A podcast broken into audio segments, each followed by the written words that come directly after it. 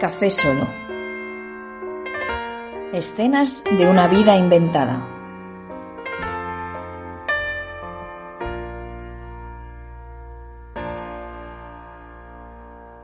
Capítulo 6.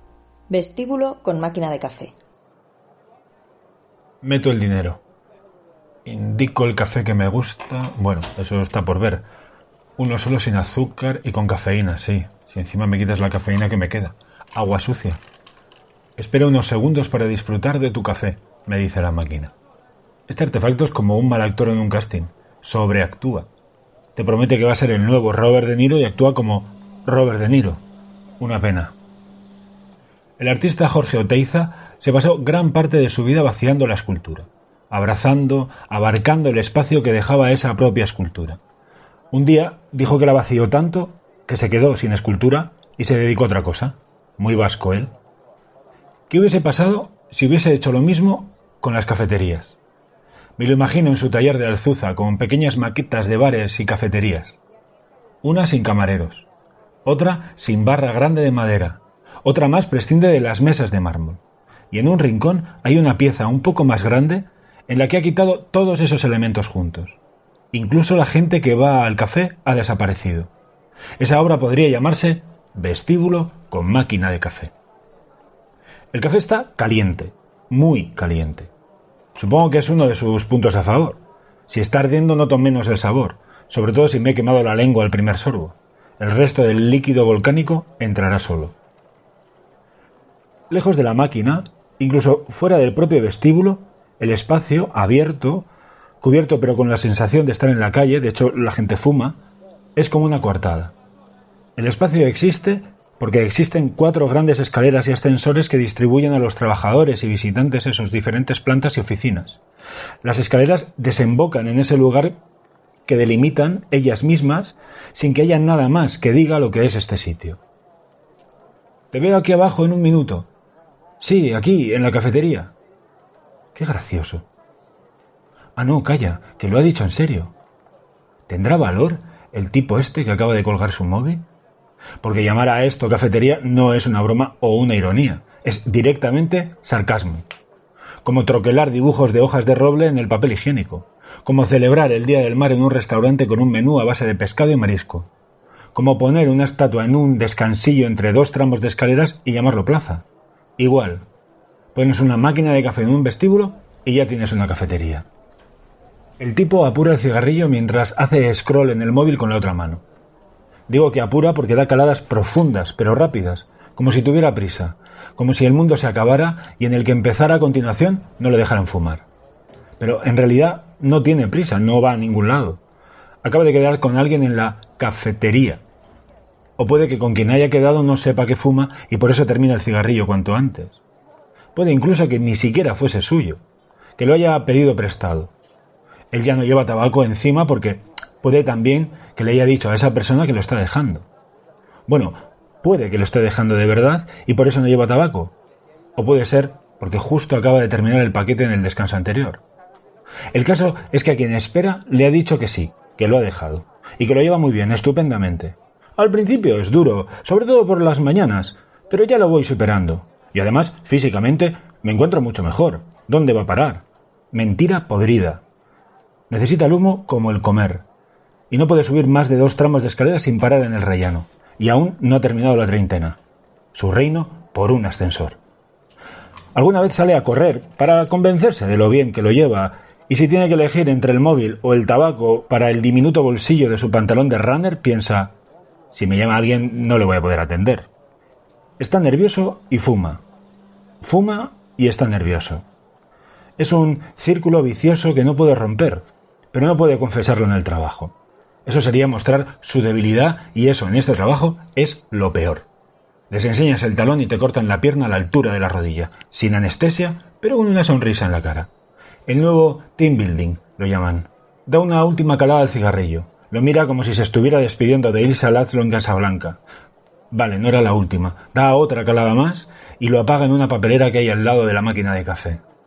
Se aleja de la papelera como de la peste y se coloca en otro lugar distinto en el que estaba. No quiere que le relacionen con el cadáver que acaba de enterrar. Vuelve a enredar con el móvil. ¿Qué hacíamos para disimular, para hacer tiempo cuando no existían los móviles? ¿Mirar al cielo? ¿Preguntar la hora? ¿Pensar? Este espacio, me niego a llamarlo cafetería, tiene trampa. Es abierto, pero es muy fácil sentirte atrapado en él. Quiero decir que al ser tan diáfano no responde a las convenciones de un bar. No hay que buscar sitio, ni esperar a que te atiendan, ni salir para fumar, ni volver al sitio original. Solo meter una moneda en la máquina y ¡zas! Ya estás en la cafetería. Son como todo ventajas, ¿no? Pero no para un tipo como yo. Es un mal lugar para observar con impunidad. Yo tengo mi café, ya debería ser suficiente para entrar en su club, pero no. Porque no hablo con nadie, porque no hurgo en el móvil y porque no dejo de mirarlos. De nada serviría confesar que yo pasaba por aquí, que en realidad no me importan sus vidas, solo me importan ellos como soportes, como los galanes de noche que sirven para colgar la ropa del día en la habitación. Ya, ya sé que casi nadie los usa, pero existen. Yo solo los uso, a las personas, no a los galanes, para poder inventarme otras vidas y colgarlas sobre ellas. Nada más. Me temo que no acabarían de encajar bien tanta sinceridad sobre mis mentiras. En fin. Todo tan abierto, sin tabiques, sin esquinas, sin huecos, sin rincones, sin secretos. Es una metáfora con colillas. Las oficinas también son abiertas, un solo espacio, sin nada que ocultar. Así los cuchillos vuelan más rápido y llegan más lejos, supongo. El caso es que eso también me viene mal. No hay refugio, ni escondite, ni una mesa al fondo, ni un trozo de terraza mal iluminada. Es una plaza sin burladeros, ni siquiera un mal trapo rojo para un torero cobarde como yo. El asesino del último cigarrillo, que intenta borrar todas las huellas del crimen antes de que llegue su acompañante, que, por cierto, ya está tardando, mira también a su alrededor y me acaba de pillar con todo el equipo mirándole de arriba abajo. Encima yo estaba quieto, como una estatua, como un conejo en medio de la carretera. Camino como por instinto de supervivencia, y noto que el resto de gente que sigue en esa cafetería también me mira. No soy uno de los suyos. Tengo un café, pero ¿y qué? Podría oír, pero ¿por qué? No he hecho nada malo, ¿no? ¿No? Mira, los libros sí, pero las situaciones las leo fatal. Como un acto reflejo hago lo que había visto hacer tantas veces en ese lugar en un lapso tan breve de tiempo. Disimulo. Saco el móvil y me lo pongo en la oreja directamente, sin descolgar ni nada, como si mi móvil tuviera una aplicación que descolgara por telepatía. Por el tacto, no sé por qué, noto que lo tengo puesto del revés.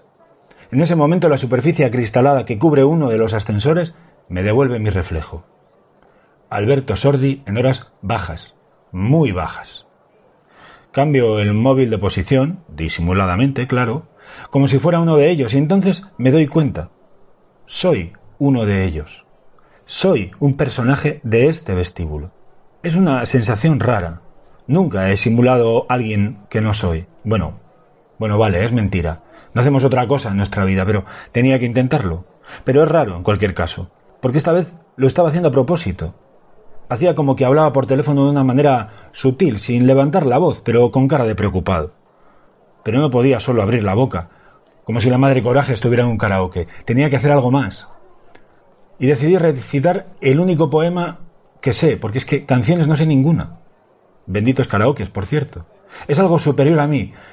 No se me queda ninguna canción entera. Ninguna.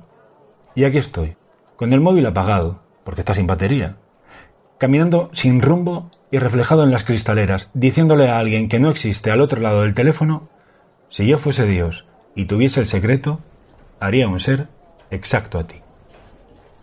Dejo el espejo y sigue dando vueltas con el móvil en la oreja. Del ascensor sale una mujer avanza un paso y como el forajido que sale del salón, mira a un lado y al otro hacia la calle polvorienta. Ve a alguien conocido y va hacia él. Es el asesino del cigarrillo. Se saludan. Casi como en una coreografía, los dos se ponen a mirar sus respectivos móviles a la vez. O no quieren dirigirse la palabra, aunque antes habían quedado, o miran juntos algo en sus respectivos teléfonos. ¿Qué mirarán? Puede que busquen una palabra. Baladí. ¿Se dice impreso o imprimido? ¿Se dice panicar en español o es entrar en pánico? ¿Almóndiga existe? ¿O puede que lo que busquen sea un tuit incendiario de un influencer o ese famoso al que odian con rabia, pero al que no dejan de seguir para burlarse de él, se dicen? Aunque también pueden estar mirando el calendario para cuadrar sus vacaciones, aunque aún faltan unos cuatro meses para disfrutarlas. Es uno de los pocos sentimientos que les unen, las vacaciones. Como el ahorreo les une el sueño de evasión. Miran las cuadrículas de los calendarios como los que miran el plano de la cárcel para preparar el gran golpe maestro. Esta sí que sí, se dicen mentalmente. Luego irán cada uno a un sitio diferente. Puede que ni se vuelvan a ver, pero ahora se necesitan para interpretar ese plano, para buscar los puntos débiles que les permitan salir de esa prisión. No parecen saber que la puerta principal de esa cárcel de la que quieren salir no está cerrada con llave. Basta con mover el pomo y salir. Igual lo saben, pero ellos prefieren evadirse. O puede que hayan quedado aquí abajo con cierta urgencia porque tienen poco tiempo para verse. Arriba, en el trabajo, no pueden dejar verse juntos. Por eso parece que no se hablan. Juntos, eso sí, buscan un hotel cercano para poder estar tranquilos el rato de la comida. Él dirá que va al gimnasio. Ella dirá que su suegra la ha invitado a comer. Urdir un plan rápido y sin fisuras, piensan. ¿Qué puede salir mal? También pueden estar viendo el último correo que les ha mandado el aburrido de su jefe que les invita a una reunión de última hora porque no quiere estar solo un viernes por la tarde en su despacho. Termina con un gracias por el esfuerzo, chicos. La típica táctica pasivo-agresiva que habrá aprendido en un seminario de liderazgo competitivo. Otra vez al mismo tiempo guardan sus móviles. Casi no se despiden y cada uno se va por un sitio diferente del vestíbulo, aunque ninguno de los dos vuelve a trabajar. Me quedo quieto y vuelvo a mirar el reflejo que me devuelve esa mentirosa pared acristalada. Y me pregunto, frente a mi reflejo, ¿quién será ese tipo extravagante que va con el móvil dando vueltas solo por ese vestíbulo con máquina de café que ahora se ha vuelto a parar? Parece que está fuera de sitio. No lleva traje, ni ese nuevo uniforme que es no llevar traje, pero con una ropa que grita soy gregario, pero quiero ser guay. No hay nada, ni una señal que diga que este tipo pertenece a este espacio. Así que, si no es de aquí, ¿qué hace aquí? Puede que pase por aquí, así, sin más, pero no te paras a tomar un café de máquina en un descansillo de un edificio que no te dice nada. Ha estado merodeando por todo el vestíbulo y mirando a la gente que compartía con él espacio. Habla con alguien por teléfono. Parece una conversación anodina, como para pasar el tiempo. Puede que esté nervioso porque está esperando unos resultados financieros o médicos de alguna de las empresas que tienen la sede en este edificio. Está esperando a un informe que ponga es benigno, venga de un abogado o de un médico. Pero tampoco hay una gran preocupación en su rostro. Tampoco fuma compulsivamente. Bueno, no fuma. Sigue hablando por teléfono. Puede que esa conversación, más que anodina, sea inexistente. Quizás solo quiera disimular, pero, ¿para qué? Este tipo gris y fuera de lugar es un espía o un detective. O un tipo mediocre que se cree tal cosa. Ya no usa el periódico con dos agujeritos, pero usa el móvil y el café. Con eso cree que ya está integrado en este espacio de nadie, en esta cafetería vaciada de contenido. Puede aguantar una mirada rápida, que es lo que la mayoría le concede, pero si se mantiene la vista en él durante más tiempo, su personaje se derrumba. Puede que esté reconociendo el terreno, simplemente, repasando el lugar donde está o suele estar el objeto de seguimiento para buscar pistas o personas que le puedan ayudar a averiguar más cosas sobre su investigación. O puede haber seguido su instinto y está deambulando por este lugar porque algo le ha dicho que su objetivo pasará por allí. Nuestro hombre acaba de entrar en la agencia de detectives. Es mayor para ser becario, con 40 años pocas cosas quedan por hacer por primera vez, pensaba él. Pero aquí está, Después de hacer un curso subvencionado de guardia de seguridad y tras haber sido despedido del parking donde entró a trabajar, porque se pasaba el turno de noche leyendo sin fijarse en las cámaras, respondió a un anuncio muy sugerente en el periódico local. Había leído muchos libros sobre detectives, aunque sabía que todo eso era ficción, pero le llamó la atención el anuncio y verse a sí mismo como un potencial detective. Esta es su primera misión. Vete al sitio ese donde trabaja el tipo y busca algo, le dijo su jefe. ¿El qué? preguntó él. Algo. Cuando lo encuentres, lo sabrás. No quería dejarse llevar por la literatura que había leído, pero esa frase resonaba en su cabeza como una frase lapidaria de un personaje de Simenón o de Hammett. Seguro que mientras hacía que hablaba por teléfono se repetía una y otra vez esas palabras.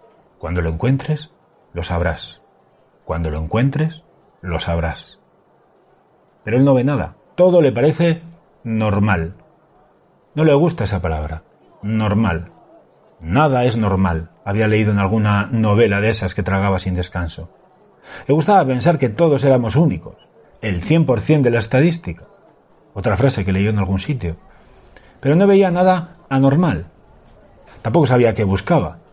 Quiero decir que es posible que al no tener aún la titulación el jefe no le dijera nada del caso y solo le diese esa literaria pero vaga instrucción.